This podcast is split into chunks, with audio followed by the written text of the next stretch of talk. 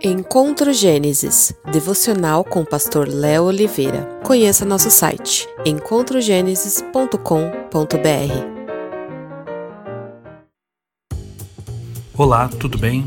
Obviamente se firmam em espírito aqueles que, mesmo em meio às trevas, têm a consciência de que o amor, a bondade e a beleza, que são reflexos do ser de Deus, possuem a continuidade que resiste à degradação de tudo aquilo que está sujeito à cruz do tempo.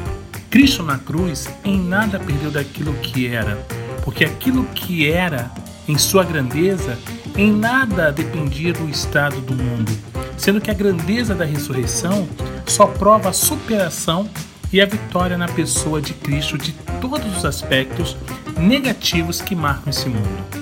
Que assim como Cristo, que em nada dependia do mundo para ser o que era, que possamos nós vencer pela fé a degradação que busca nos assaltar através da angústia e da desesperança, mantendo nossa mente firme no que Deus, que, em relação a esse mundo, ultrapassa em glória e poder toda nossa leve e momentânea tribulação.